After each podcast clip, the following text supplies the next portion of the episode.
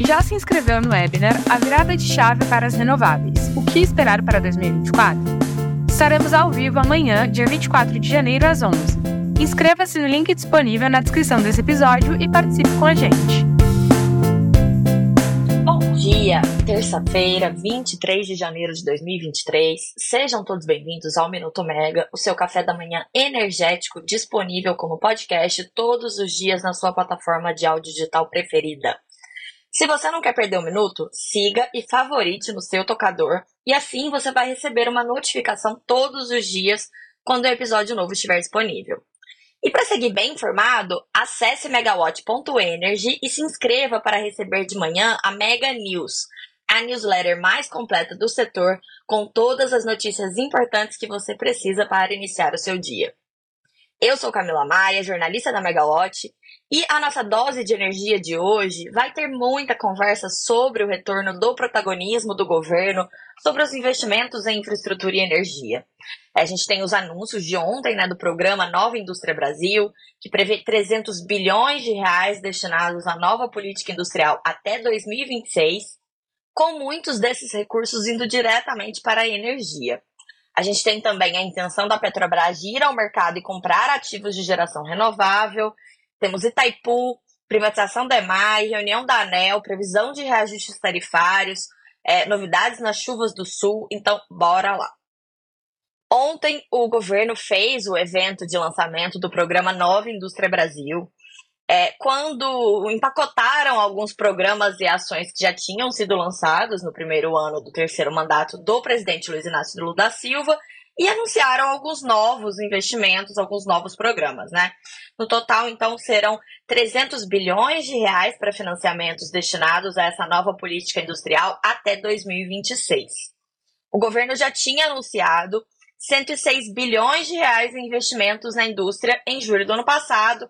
Então, são 194 bilhões de reais adicionais incorporados provenientes aí de diferentes fontes de recursos. É, essas fontes foram redirecionadas.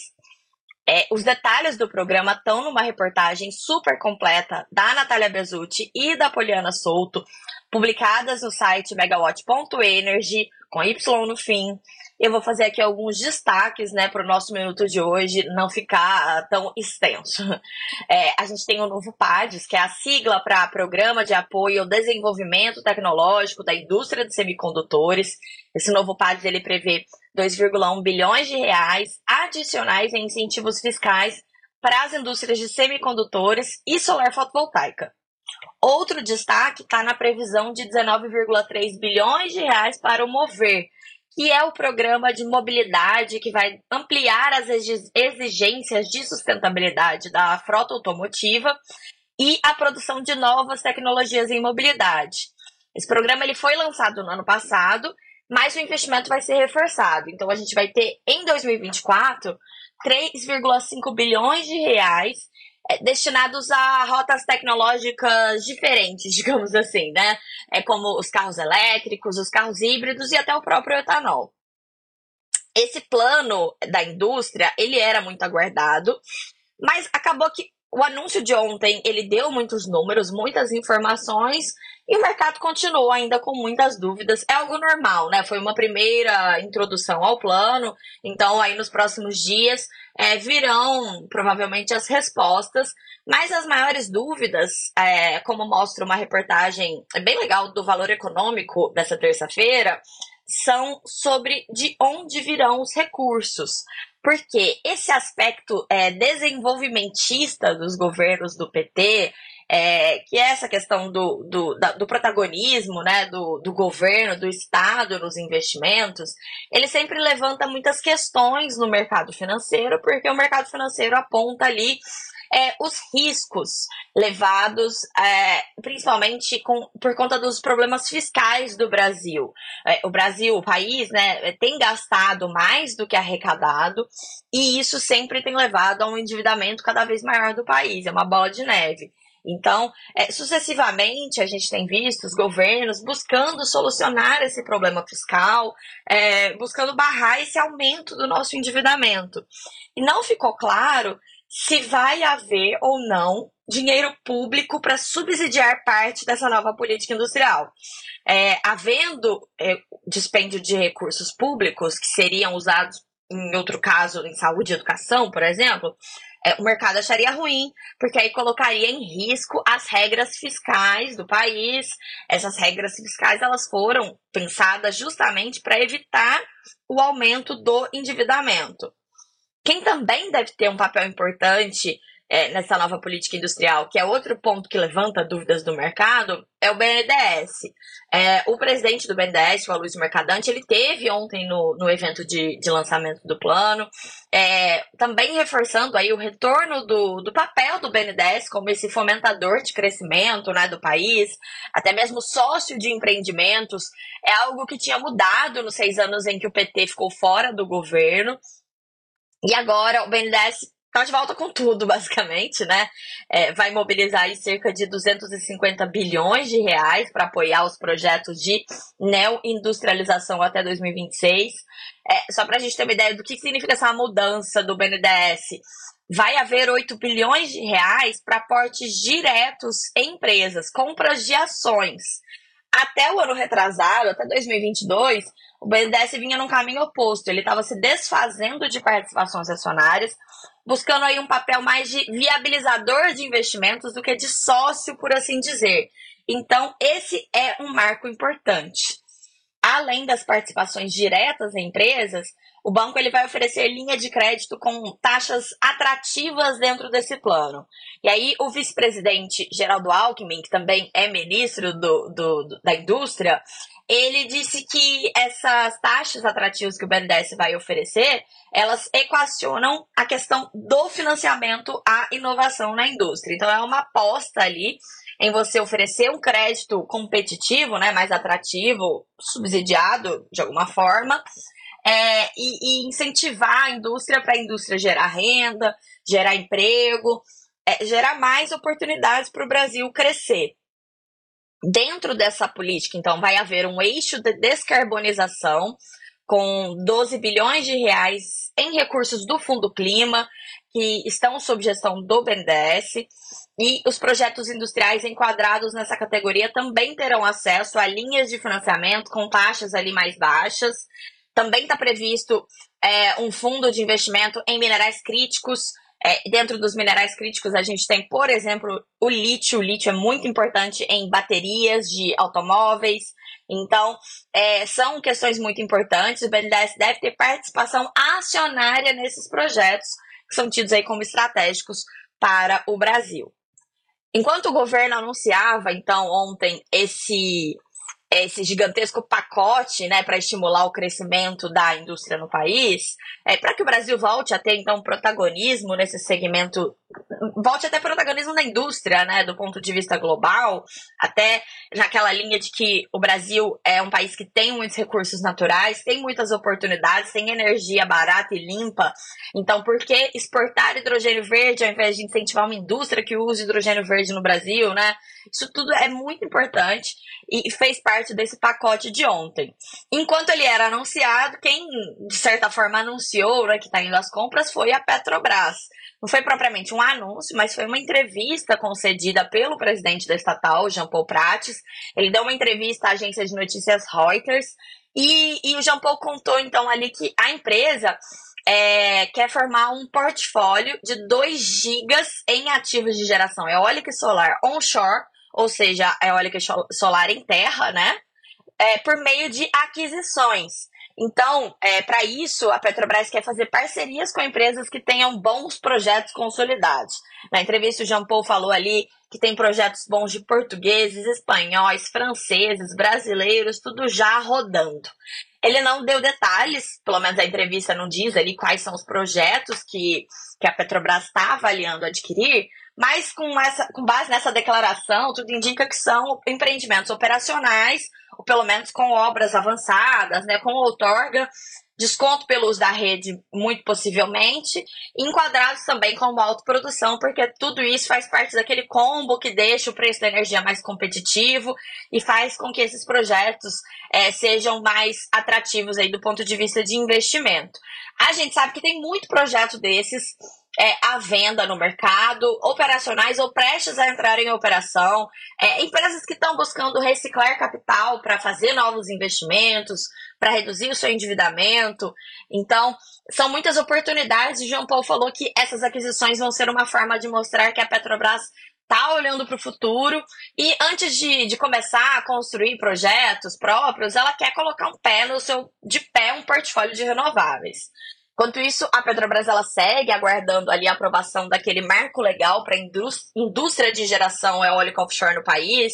É, o marco legal de indústria da eólica offshore. Ele foi aprovado ano passado na Câmara, está aguardando a apreciação do Senado. É o famoso projeto de lei que foi aprovado no finalzinho do ano passado, com muitos jabutis, é, assuntos não relacionados ao tema. Então, tem ali subsídio para gás natural, obrigação de contratação de PCH em região específica do Brasil, várias questões específicas e que acabou sendo um texto que assustou bastante o setor, gerou uma mobilização até para não ser aprovado por conta dos bilhões e bilhões de reais em subsídios que, que devem ser repassados aos consumidores. Até por conta dessa pressão da, do setor, né, que foram enviadas diversas cartas ao Senado, ao Ministério, à, própria Câmara, pedindo para que o texto não avançasse. Por isso que ele não avançou no Senado no ano passado, mas tudo pode acontecer agora, ainda mais em meio a essas negociações complexas né, que o governo tem tido com o Congresso para andar com ações tidas como mais importantes, prioritárias é, pelo Palácio do Planalto. Bom, no governo federal, o Lula está cada vez mais retomando então essas políticas de protagonismo do Estado nos investimentos. Em São Paulo, é, o caminho é oposto. O governador Tarcísio Freitas está tentando avançar então com a sua agenda de privatizações, ainda que restem poucos ativos a serem privatizados no estado de São Paulo, né? Vamos lembrar que iniciou movi esse movimento de privatizações décadas atrás. É, as próprias distribuidoras de energia de São Paulo é, foram privatizadas lá nos anos 90, incluindo a Enel São Paulo, que atende a capital, apesar de muita gente ainda confundir e achar que a privatização aconteceu quando a Eletropaulo vendeu a concessão, na verdade aconteceu lá nos anos 90. E a, mas o Tarcísio está aí nesse esforço para obter, para conseguir atrair investidores para concessões e para privatizações. E aí, a Folha de São Paulo contou que ele programou um roadshow pela Europa é, para fevereiro. E ali ele vai mostrar aos potenciais investidores essa carteira dos leilões de privatização e concessões do Estado. E dentro dessa carteira está a EMAI, que é a última estatal de energia de São Paulo, dona ali da hidrelétrica de Henry Borden, que o governador quer privatizar até maio. A viagem, então, vai acontecer em fevereiro, ele vai para Espanha, Itália e França. É, a gente vai acompanhar também aqui todo o desenrolar dessa tentativa de privatização da EMAI. Mudando agora de assunto, a gente falou na semana passada sobre a questão da tarifa da hidrelétrica binacional de Itaipu, da falta de acordo entre os governos do Brasil e do Paraguai a respeito. E aí, hoje a Folha trouxe uma reportagem contando que a agência de classificação de riscos S&P Global Ratings colocou a nota de crédito de Itaipu em observação com tendência para rebaixamento por conta desse impasse é, esse impasse ele travou o orçamento de, de Itaipu em 2024 e está atrasando pagamentos. Vamos explicar o que isso significa? É, não é um problema tão gigantesco, porque Itaipu já terminou de pagar sua dívida no ano passado. Então, a usina ela não teria como dar um calote no pagamento do serviço da dívida, que é o maior problema assim visto pelas agências de classificação de risco, né? É, como é que isso funciona? As classificações, os, os ratings de dívida, é, são notas que variam entre uma nota máxima, a nota máxima é o AAA, AAA, AAA que o pessoal chama, que é para o melhor pagador possível. E a nota mínima é o D, que é de default ou calote, que é para quando aquele, aquele emissor de dívida dá o calote na sua dívida, basicamente, né? Esses ratings, eles são elaborados para empresas, mas também para entidades públicas, países, estados, municípios, é, e, e elas são usadas pelos financiadores para avaliar a saúde financeira daquele que está buscando o dinheiro emprestado. E aí, se eu tenho um rating AAA, é, o meu custo de dívida vai ser menor, né? O banco vai me cobrar uns juros menor, porque eu sou um ótimo pagador. Agora, se o meu rating é muito baixo, é, provavelmente meus juros vai ser muito alto, porque o risco embutido está muito alto. Então, para me emprestar dinheiro, tem que cobrar um custo bem alto para isso. Itaipu tem a nota máxima, tem o AAA, porque Itaipu terminou de pagar sua dívida no ano passado. É, o que Itaipu hoje tem é a questão de fluxo de caixa, né? São, é, empre... são compras, são salários. E o rebaixamento seria por conta desse tipo de calote. É, como Itaipu. Isso, isso tem um efeito prático se Itaipu estiver buscando um financiamento. É, agora, não deixa de ser uma notícia ruim, porque foi feito esse alerta, é como se fosse um, um sinal amarelo, porque Itaipu atrasou o pagamento de salários nesse início de ano, é, atrasou aí nos dois lados da fronteira, segundo a Folha de São Paulo. Então, esse sinal amarelo reflete a possibilidade de algum tipo de rebaixamento caso a renegociação do anexo C entre os governos do Brasil e do Paraguai afete a estabilidade dos fluxos de caixa da empresa. É, é, um cenário, então, assim, mais remoto, já que tempo não tem uma dívida, mas ainda assim é um problema, né? Você não pode ter uma empresa daquele tamanho sem pagar salário de funcionário por conta de desacordo entre dois países. É algo grave no fim das contas. É, outro assunto bem importante aí, é, infelizmente no Rio Grande do Sul ainda há milhares de consumidores sem energia elétrica, ainda sofremos efeitos muito graves das chuvas da semana passada. Essas chuvas elas derrubaram árvores, infraestrutura de distribuição do estado é, e, e a, as distribuidoras, a C3E Equatorial e a RGE, que é da CPFL, elas informaram na manhã dessa terça-feira que ainda há quase 7 mil unidades consumidoras sem energia elétrica. Então, é um problema que está afetando gravemente. A capital Porto Alegre está sendo muito afetada. É, os, os, consumidores estão tendo restrições, inclusive, no uso de água, porque as esta algumas estações do Departamento Municipal de Água e Esgoto foram atingidas pelo apagão e você precisa de energia elétrica para fazer o tratamento de água. Então, esse apagão, desde a semana passada, está deixando a população sem energia e sem água. É, agora eu faço então um convite para vocês, porque hoje à tarde, às 16 horas, eu vou estar ao vivo com a Ângela Gomes, o Matheus Sabino e o Mário Veiga, que são especialistas de muito renome da PSR, para falar sobre os problemas causados pelas mudanças climáticas na infraestrutura de energia. Eles vão falar então sobre as razões dos problemas e como aumentar a resiliência das redes, que é algo tão importante nesse momento que a gente está sofrendo aí com esse tipo de problema, né? As informações sobre esse webinar estão na descrição desse episódio. Se você está ouvindo esse episódio depois que o webinar já passou, não tem problema, você pode ir lá e assistir, porque ele está gravado no nosso canal do YouTube. Mas antes do nosso webinar, a gente tem outro destaque no noticiário dessa terça-feira, que é o retorno da reunião ordinária da diretoria da ANEL, a primeira reunião do ano. Então começa hoje, agora às nove da manhã. É, a gente tem é, poucas pautas né, para deliberação ali pública, mas pautas importantes. A gente tem, por exemplo, o resultado da revisão tarifária periódica da Roraima Energia. E outro destaque está na previsão da ANEL para os reajustes das contas de luz previstos para 2024, mas isso não está na reunião da ANEL. Foi uma entrevista que o Sandoval Feitosa, que é o diretor-geral da agência reguladora, deu à Rede CNN. E ele contou ali, ele antecipou que a agência estima que o reajuste médio das tarifas desse ano seja de 5,6%. Ano passado, a previsão da agência era de uma alta de 6,8% e o percentual verificado acabou sendo menor, de 5,9%. É uma média, né? Então pode haver números muito diferentes de uma concessionária para outra. É o caso, por exemplo, do Amapá, que no ano passado teve essa revisão proposta inicialmente de 44%, depois caiu para 36%. É, mas acabou não saindo a, a, revisão do Amapá, porque o, a ANEL, é, enfim, tirou o processo ali, né? É, é postergou essa decisão enquanto o governo prepara uma medida provisória para tentar resolver essa questão, colocando recursos extraordinários para amortizar essa conta de luz do Estado, pelo menos nesse ano. Essa MP ela deveria ter saído em novembro, em dezembro, em janeiro e até agora nada, já estamos no dia 23 de janeiro. O que a Megawatt apurou é que na semana passada o texto estava pronto, mas novamente ele parou ah, na Casa Civil e voltou para o Ministério de Minas e Energia. É um movimento que tem acontecido. O texto ele vai e volta da Casa Civil para o Ministério de Minas e Energia. Nessa terça-feira, o presidente Lula ele tem uma reunião prevista com os ministros da Casa Civil, Rui Costa, e de Minas e Energia, Alexandre Silveira. Então a gente espera algum avanço depois disso, né? A, a, reunião ainda não está na agenda do Silveira, o Silveira ainda não tem nenhum compromisso, mas a gente vai ficar de olho aqui na Megawatt para ver se vai ter mais agendas então do, do ministro além dessa reunião com o presidente Lula. Dia cheio, continuem de olho, sigam a, a Megawatt e eu fico por aqui, gente. Até a próxima. Tchau, tchau.